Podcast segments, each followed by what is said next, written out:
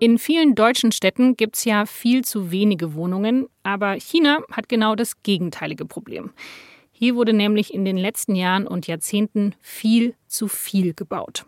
Es stehen offenbar so viele Wohnungen leer, dass die gesamte chinesische Bevölkerung nicht ausreichen würde, um all diese leerstehenden Wohnungen zu füllen.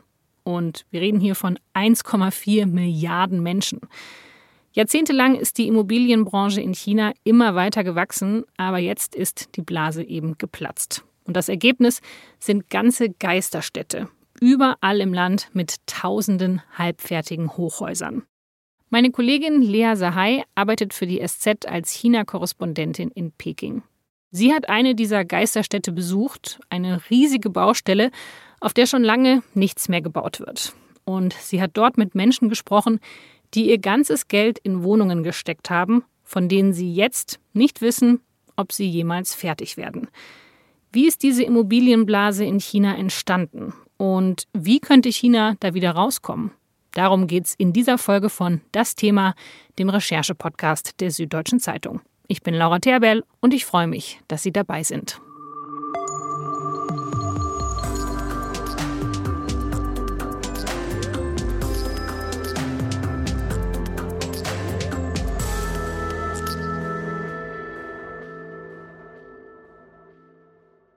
Lea, wir wollen ja heute über die Immobilienbranche in China sprechen.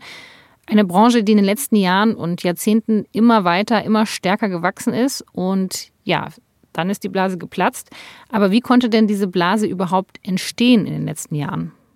Ja, also erstmal muss man sich ja daran erinnern, dass in den letzten 40 Jahren hunderte Millionen Menschen in die Städte in China gezogen sind vom Land. Also am Anfang gab es tatsächlich eine riesige Nachfrage für neuen Wohnraum.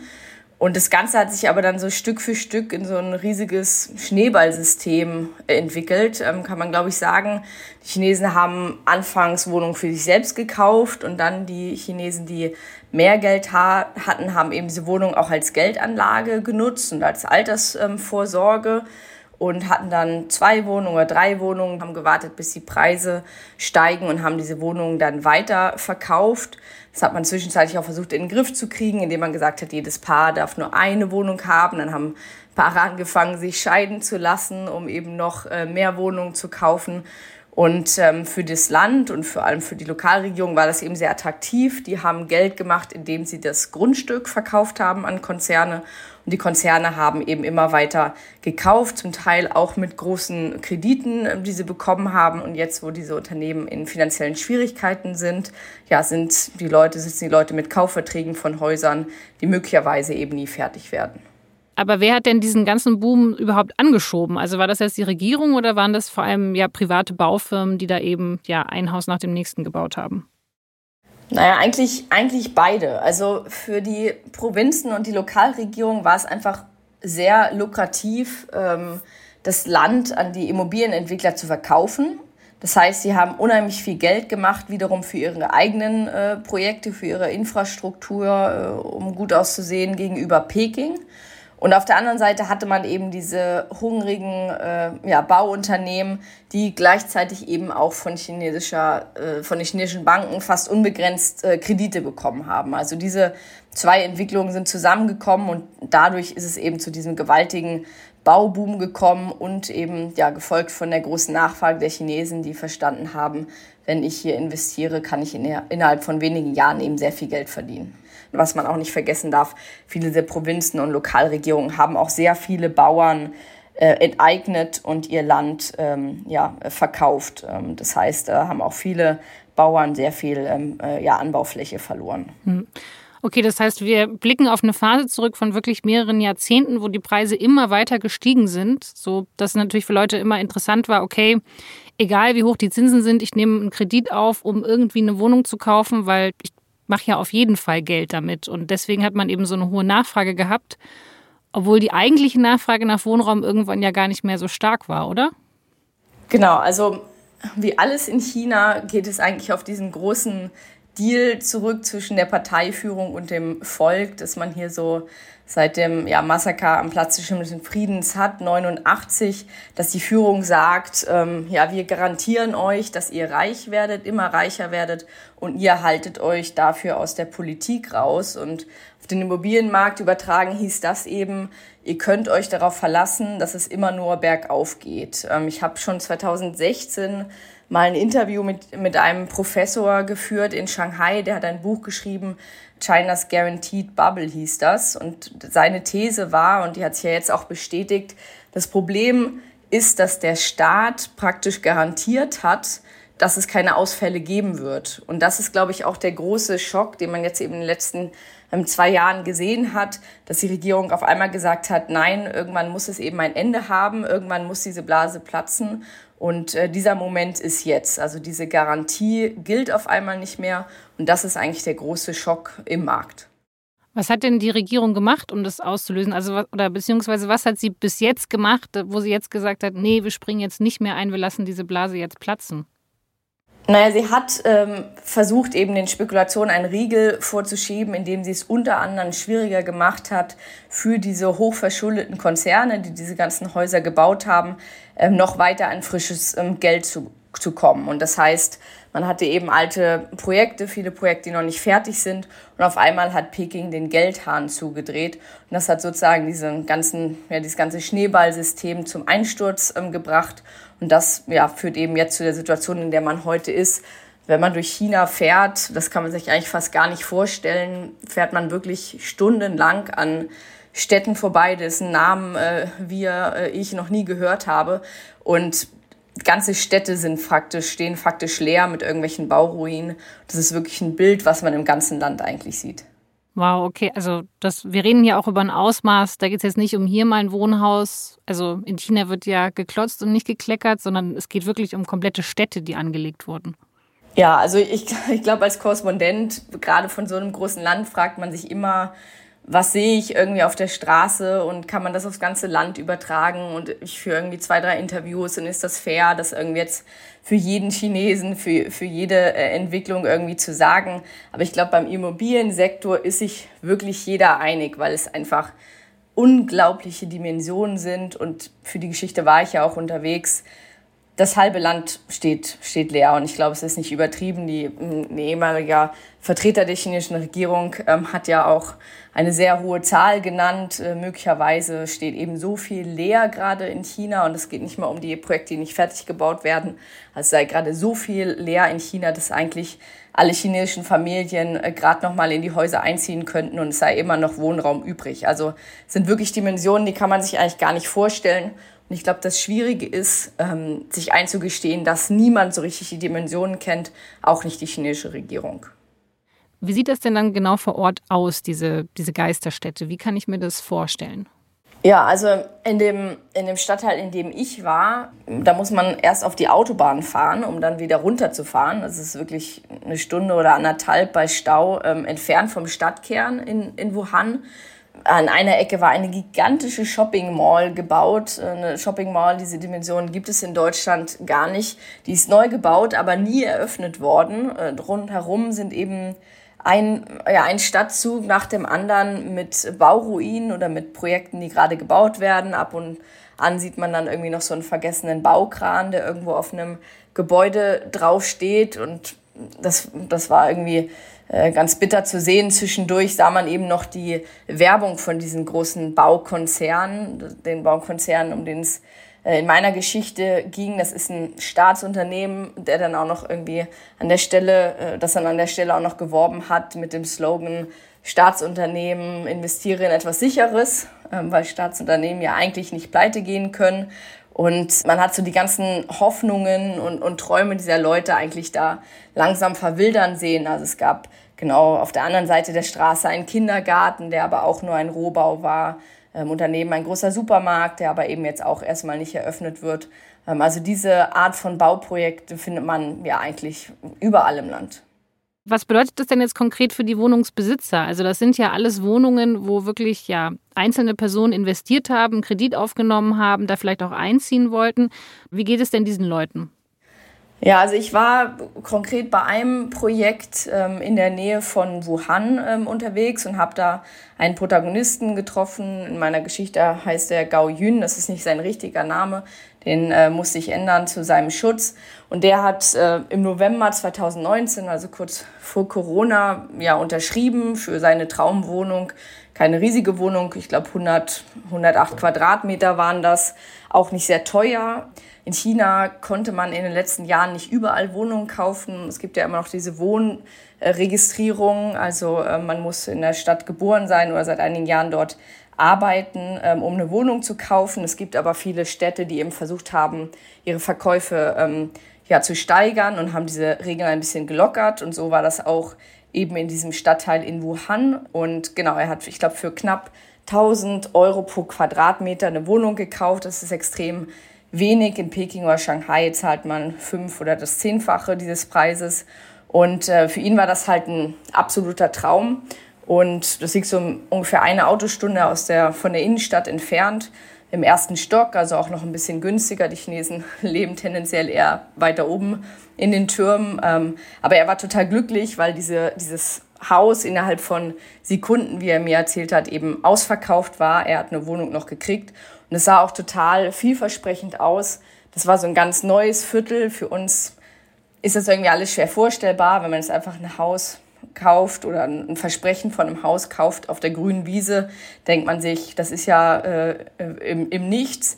Aber in China ist man halt an diese Träumerei gewöhnt. In den letzten 30 Jahren, also vor 30 Jahren war in China überall nichts und äh, daraus sind halt eben Millionenstädten geworden. Und er hat in diesen Traum auch geglaubt, dass eben dieses neue Viertel mit einem Krankenhaus, mit einer Schule und so weiter eben ja die, die Zukunft für ihn und vielleicht auch seine Familie sein könnte. Aber daraus wurde dann eben nichts, weil das Gebäude wurde gar nicht fertiggestellt. Genau, also ich glaube, er hätte im Juni, im Juni 2021 einziehen müssen. Und als äh, ich jetzt da unterwegs war, hat man eben diese ja, Bauruinen gesehen. Also außer ein bisschen Beton sieht man da gar nichts. Die Fenster sind nicht fertig gebaut. Er hat damals erzählt, ja, Sie wollten jetzt irgendwie äh, die Fahrstühle endlich einbauen. Da wurden dann große Versprechungen gemacht. Auch das ist wieder nicht passiert.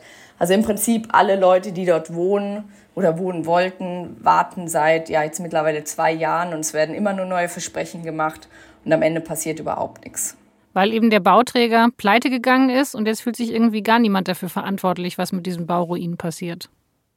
Genau, also das, das Bittere war eigentlich, weil der, ja, weil ein Vertreter von diesem Bauunternehmen gehört hat, dass eine Journalistin kommt, ähm, haben die dann auch schon da gewartet. Ähm, also ich bin da vorgefahren und die haben mich da gleich abgefangen. Äh, also die Hausbesitzer haben mich da gleich abgefangen, haben gesagt, Vorsicht, lauf nicht ins, in das erste Haus.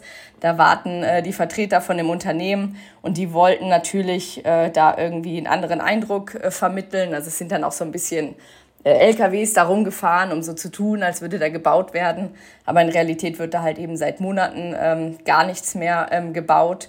Es gibt aber sozusagen kein Geständnis oder kein Eingeständnis von der Bauunternehmerseite. Und die ähm, Hausbesitzer können faktisch nichts machen. Und das Schlimme ist, dass sie trotzdem weiter bezahlen müssen, also den Kredit, weil wer nicht weiter zahlt, ähm, kommt dann eben bei der Bank in Schwierigkeiten. Und die Banken sehen sich auch nicht in der Pflicht, diesen Kredit in irgendeiner Form zu erlassen. Das heißt, diese Familien, auch mein Protagonist, zahlt jeden Monat für ein Haus, was faktisch nicht gebaut wird. Also man zahlt weiterhin die Hypothek, weil offiziell ist es immer noch die Ansage, ja, ja, das wird schon irgendwann fertig. Also man, die können ja wirklich gar nichts machen dann. Ja, also es ist wirklich schwierig. Ich habe mir die ganzen Unterlagen dann auch von den Leuten angucken können. Mein Protagonist hat erzählt, er hat jetzt mittlerweile die dritte Petition eingereicht bei der Distriktverwaltung zuerst, bei der Kommune, dann der Provinzregierung.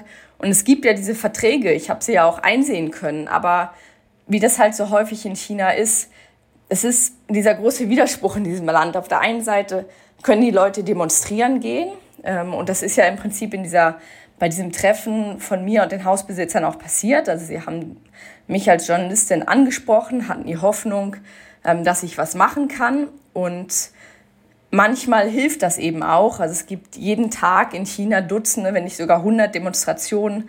Wenn zum Beispiel meine Fabrik keine Gehälter zahlt, ähm, dann normalerweise ähm, kommen dann so 20, 30 Leute zusammen, dann kommt die Polizei, dann schickt die Stadt einen Vertreter und dann gibt es irgendwie einen, gibt es Verhandlungen und man versucht irgendwie eine Lösung zu finden.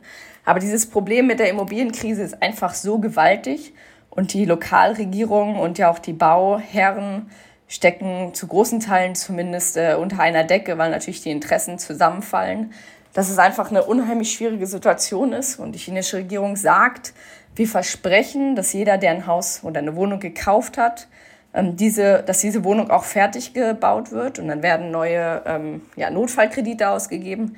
Aber faktisch ist es einfach so, dass diese Notfallkredite wieder für andere Probleme ge genutzt werden. Also die Schulden sind einfach so gewaltig, dass es keine einfachen Lösungen gibt.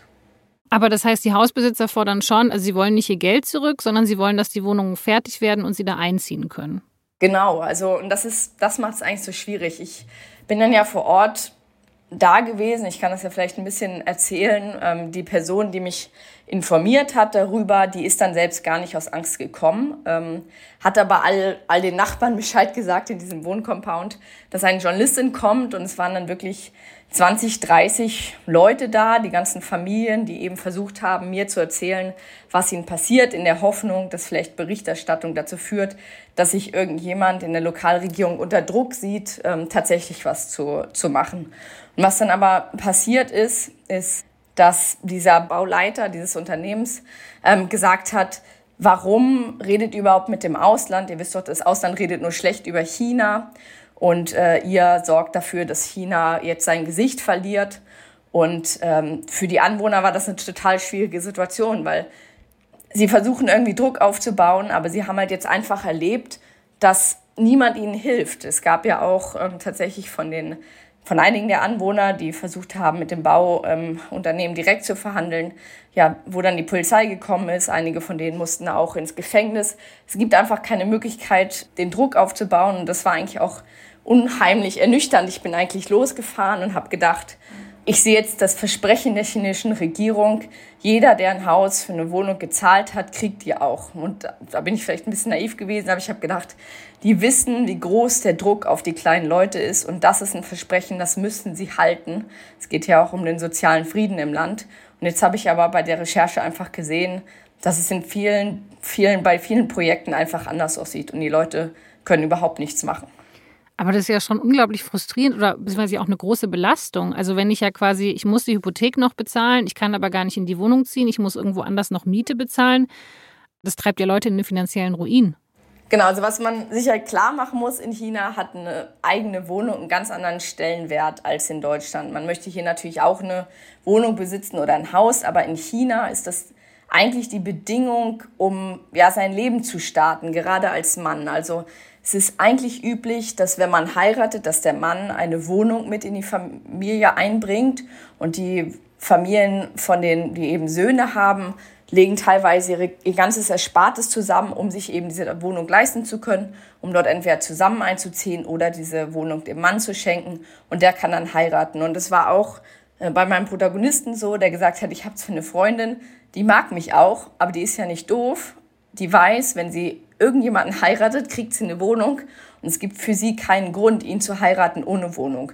Das heißt, das ganze Leben steht so ein bisschen still, wenn man diese Wohnung nicht ähm, bekommt. Also es ist einfach eine unheimlich schwierige Situation und ich habe doch, ich lebe jetzt auch schon lange in China, aber man hat doch trotzdem noch mal gesehen, wie hart es sein kann, wenn man eben ja ein ganz normaler kleiner Bürger ist, ja, der sicher hier nicht die Revolution ausrufen will, sondern eigentlich alles, was er will, ist die Wohnung bekommen, für die er zahlt.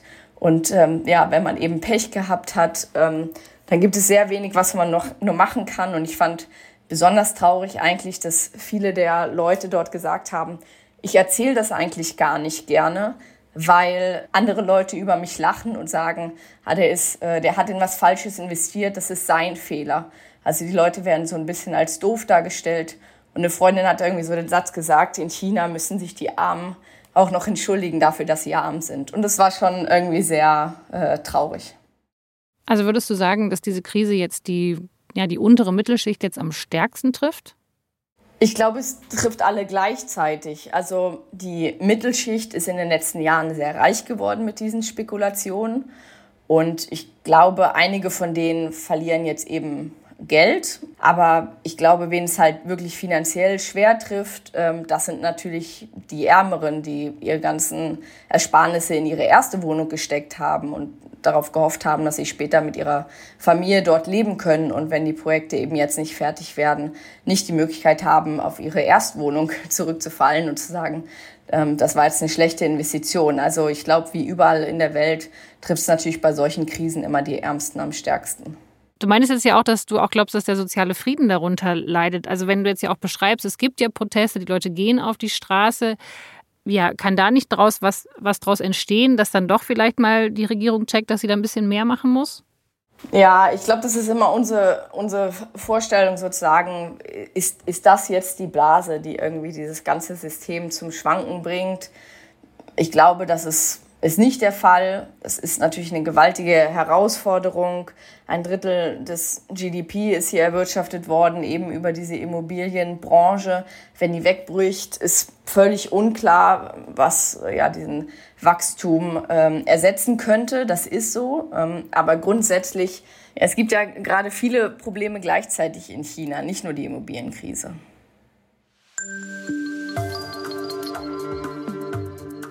Chinas großer Wachstumstreiber war ja lange die sehr junge Arbeiterschaft, die in den Fabriken gearbeitet hat, und zwar nur zu einem Bruchteil der Löhne, die es sonst im Ausland gab.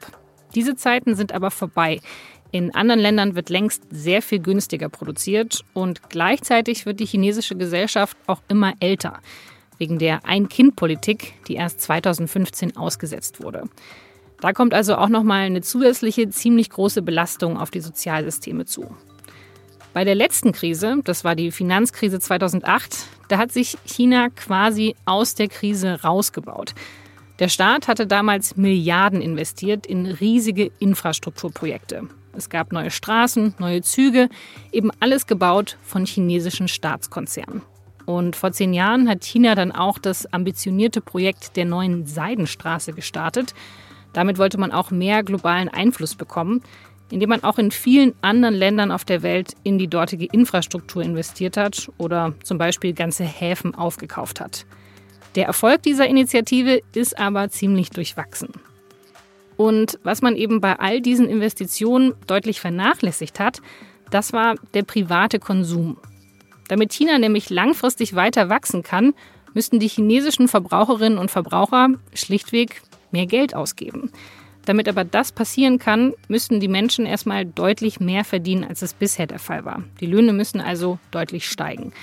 Man müsste auch das Sozialsystem ausbauen. Es müsste zum Beispiel eine Alterssicherung geben, auf die die Menschen sich auch wirklich verlassen könnten. Und man müsste mehr Geld umverteilen, hin zur Landbevölkerung, die oft nur ein Viertel von dem verdient, was in den Städten bezahlt wird. Man müsste auch den Kapitalmarkt liberalisieren damit die Menschen ihr Geld in etwas anderes investieren können als Immobilien. Solche tiefgreifenden und vermutlich auch schmerzhaften Reformen hat die chinesische Regierung in den letzten Jahren zwar schon oft versprochen, passiert ist aber bisher noch nichts.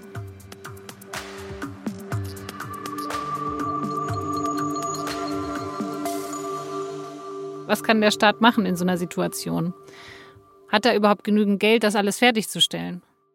Das sind, glaube ich, die großen Fragen. Also man hätte viel früher, man hätte vor zehn Jahren, als Xi an die Macht gekommen ist, ähm, hätte man, glaube ich, spätestens eben diese großen Fragen angehen müssen. Das ist nicht passiert. Im Gegenteil, der chinesische Staatspräsident hat ja vor allem auch das politische Umfeld ähm, massiv äh, verhärtet. Ähm, es gibt eine große Vertrauenskrise nicht nur im Ausland durch Themen wie Xinjiang, Hongkong, die Drohungen gegen Taiwan, ähm, sondern auch im Land. Die Leute sehen ja, wie das chinesische Verhältnis zum Ausland im Moment ist. Peking versucht, das alles durch so einen großen ja, Nationalismus irgendwie ähm, von diesen Problemen abzulenken. Aber die Realität ist eben, dass das Vertrauen sehr gering ist, ähm, auch bei den vielen Chinesen. Ich bin im letzten Jahr, seit Corona, seit die Corona-Maßnahmen aufgehoben wurden, enorm viel im Land unterwegs gewesen und ich habe so einen endlosen Pessimismus ähm, wirklich noch nie in China erlebt. Häufig ist es sogar so, dass die Leute pessimistischer sind als ich und ähm, und einfach erzählen, ich habe drei Jahre nichts verdient oder Unternehmen, die sagen, wir wachsen nicht mehr, ähm, alles funktioniert irgendwie hinten und vorne nicht mehr. Und diese ganzen Versuche der chinesischen Regierung zu sagen, hier läuft super und die schlechten Nachrichten kommen nur aus dem Ausland, das glauben die Chinesen am wenigsten. Und also, um eine schöne Anekdote zu erzählen, die ich jetzt im Internet gelesen habe, ähm, da hat irgendwie ein Nutzer geschrieben, in seinem Dorf gäbe es eine Weisheit ähm, man könnte ein Schwein noch so viel Abführmittel geben, aber wenn man es nicht äh, gefüttert hat, dann wird es eben auch nicht ähm, sich erleichtern, sage ich mal. Und das ist so ein bisschen die Stimmung im Land. Nach irgendwie drei fürchterlichen Jahren und dieser krassen Immobilienkrise sagt die Regierung, so, liebe Chinesen, jetzt konsumiert bitte mal fürs Land. Und äh, das funktioniert einfach nicht, weil das Vertrauen nicht mehr da ist. Hm. Okay, das sind ja schon riesige Probleme, mit denen die Regierung sich da auseinandersetzen müsste. Aber ja, du siehst jetzt auch keine richtige einfache Lösung oder ja Möglichkeiten, wie der, wie der Staat dieses Vertrauen wieder zurückgewinnen könnte. Ich glaube, es gibt jetzt zwei Wege für China. Entweder man rutscht in eine, in eine starke Rezession oder in eine Stagnation. Und man kann natürlich nur hoffen, dass es bei einer Stagnation nur bleibt. Ähm, das große Vorbild ist da Japan. Äh, es gibt einfach massive Schulden und es gibt sehr wenig Wachstum. Und äh, darüber muss man sich auch hier gar nicht freuen. Ähm, Deutschland ist ja extrem äh, exportabhängig, auch nach China. Ähm, das heißt, auch für uns wird das Konsequenzen haben. Und was eigentlich besorgniserregend ist, dass halt bisher die größte und einfachste Antwort natürlich der Nationalismus ist und gerade eben der Versuch zu sagen, das Ausland ist an allem schuld, Amerika ist an allem schuld, wenn Amerika und der Westen nicht äh, versuchen oder nicht so viel Kritik an uns üben würden oder versuchen würden, uns klein zu halten, dann äh, würden wir hier toll leben und dann gäbe es überhaupt keine Probleme auf der Welt. Ich habe mein, mein subjektiver Eindruck ist, das verfängt nicht so sehr. Ähm, die Leute wissen schon, was hier los ist, aber das ist vor allem gerade die Kernpolitik und die ähm, ist natürlich auch nicht in unserem Interesse. Aber dass jetzt wirklich daraus eine Protestwelle entsteht, aus dieser wirtschaftlichen Unzufriedenheit. Ich meine, es gab ja immer diesen Deal, wie du ja vorher auch gesagt hast. Ähm, ja, ihr, ihr, haltet die Klappe, dafür werdet ihr reich. Der funktioniert ja offensichtlich nicht mehr. Aber du glaubst trotzdem nicht, dass es jetzt zu größeren Unruhen oder Protesten kommen wird. Dafür gibt es einfach den möglichen Spielraum nicht mehr. Also, um jetzt mal zurück auf meine Recherchereise nach Wuhan zu kommen, äh, die sämtliche Kommunikation zwischen mir und den Protagonisten wird überwacht. Innerhalb von Minuten war im Prinzip die Polizei vor Ort. Äh, manche Proteste werden zugelassen. Manche, vor allem wenn es darum geht, ob sie sich eben zu was Größerem entwickeln würden, werden sofort niedergeschlagen. Ein bisschen Unmut wird immer zugelassen. Im Internet wird auch ein bisschen Meckerei zugelassen, damit die Leute irgendwo hin können mit ihrer Wut. Aber im Großen und Ganzen gibt es einfach den Spielraum nicht. Es gibt keine Aktivisten mehr, es gibt keine freie Presse mehr. Also ich glaube, es wäre, wäre naiv zu glauben, dass es sich das Ganze in eine größere Protestwelle entwickeln könnte. Aber auch für die chinesische Regierung ist es natürlich schon ein Problem, wenn sich so ein Grundpessimismus äh, breit macht, weil dieser Grundpessimismus eben dazu führt, dass die Leute noch weniger kaufen, noch weniger investieren. Und das ist ja genau das, was man im Moment gerade sieht und was diese Krise noch verstärkt. Wenn du jetzt sagst, wirklich, ähm, ja, Rezession, Stagnation in China, ähm, wie wird sich das denn auf andere Länder, auf unser Wirtschaftssystem auswirken? Oder ist das was, was jetzt größtenteils eben nur äh, China betrifft? Ja, also äh, China war ja neben den USA in den letzten äh, Jahren einfach einer der ganz großen Wachstumstreiber global, gerade für Deutschland, gerade während der Finanzkrise. War China ein Rettungsanker und natürlich auch ein wichtiger Markt für unsere deutschen Unternehmen, die hier hingekommen sind ähm, und auch sehr auf den Binnenmarkt gehofft haben. Das heißt, äh, wenn es hier größere wirtschaftliche Probleme gibt und Verwerfungen, ähm, werden wir das auch in Deutschland ähm, spüren. Die Frage ist nur, wie kann man das sozusagen lösen? Vieles davon ist selbst verursacht und ja vor allem die große Frage. Ähm, wir diskutieren ja in Deutschland gerade über dieses De-Risking, also wie umgehen mit einem immer rücksichtsloseren ähm, China. Es ist, glaube ich, eine Balance, äh, die wir finden müssen zwischen einerseits weiterhin mit China zu arbeiten, ähm, aber auch eben mit dem neuen China irgendwie umzugehen. Und dieses neue China hat eben auch deutlich weniger Wachstum. Hm. Du hast jetzt gesagt, die Stimmung ist sehr pessimistisch. Deine auch? Gibt es denn irgendwas Positives oder ja, was macht dir denn Hoffnung als unsere China-Korrespondentin? Gibt es da was? Also was mir natürlich irgendwie Hoffnung macht oder was einfach immer wieder berührend ist zu sehen, äh, finde ich, ist, wenn man so die Chance hat, irgendwie aus Peking rauszufahren und wie es jetzt bei der Recherche auch war, wirklich mit irgendwie den Leuten weit weg von der sehr politischen und sehr stark kontrollierten Hauptstadt zu sprechen. Ähm, ich hatte ja erzählt, dass es eben diese Auseinandersetzung gab. Dieser Bauherr hat dann eben versucht, ähm, ja, die Leute aufzuwiegeln und zu sagen, dass das Ausland ist an allem schuld und die ausländische Presse und die lügen nur. Und er hat dann auch gesagt, CNN und BBC, die verbreiten noch auf die Lügen über Xinjiang und Hongkong und ihr könnt ihnen kein Wort glauben. Und ich fand es sehr berührend, wie die Leute äh, dagegen gehalten haben und gesagt haben, ähm, da, es gab diesen schönen, diesen Schlagabtausch. Äh, er hat gesagt, ihr bringt Schande über China und sie haben gesagt, wenn jemand Schande über China bringt, dann seid ihr das ähm, mit, euren, mit euren leeren Versprechen. Und das fand ich unheimlich mutig und äh, fand ich sehr berührend. Die Leute sind offensichtlich eben doch nicht auf, diese, ja, auf diesen billigen Nationalismus ähm, reingefallen, sondern versuchen irgendwie trotz, ja, ge gegen alle Widerstände irgendwie für ihr Recht einzustehen. Und das, das fand ich mutig und fand ich sehr berührend. Ja, obwohl sie eben wissen, dass es Konsequenzen haben kann. Also dass sie immer wieder doch versuchen auszuloten, wie viel Protest eben möglich ist in diesem Staat. Ja, ich, ich glaube halt, wir machen es uns auch manchmal ein bisschen einfach und denken, die unterdrückten Chinesen und äh, die sind irgendwie alle voller Propaganda und können nicht selbst denken. Ähm, und ich glaube, diese Begegnungen zeigen einfach, die, die Leute sind sehr klug und, und verstehen, ähm, verstehen ganz genau, in was für einem Staat sie leben und sie verstehen leider eben auch, wo die, wo die Grenzen sind. Und deswegen ist es umso beeindruckender, wenn sie ja versuchen, trotzdem für ihr Recht einzustehen. Hm.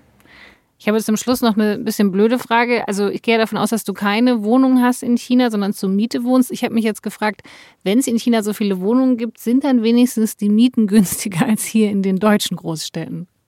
Ja, das, das ist tatsächlich kurios. Ähm, ich habe äh, ich hab mir das Gleiche gefragt. Ähm, der Mietmarkt ist schon lange entkoppelt ähm, von den äh, Wohnungspreisen. Das heißt, nein, meine Wohnung hier wird jedes Jahr äh, um 70 bis 100 Euro teurer im Monat. Und da kann ich irgendwie wenig gegen machen. Das wird immer, immer nachgefordert.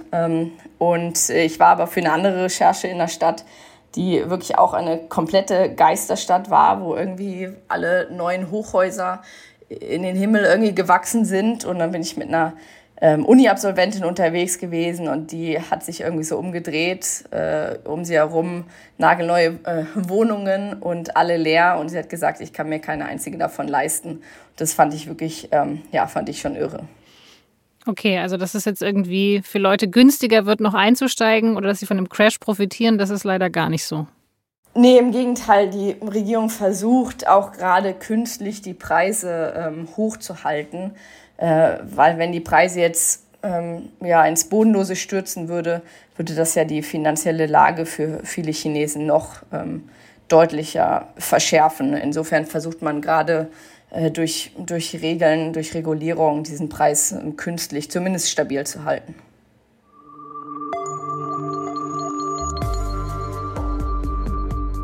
Das war das Thema mit unserer Korrespondentin in Peking, Lea Sahai. Diese Folge wurde produziert von Caroline Lenk.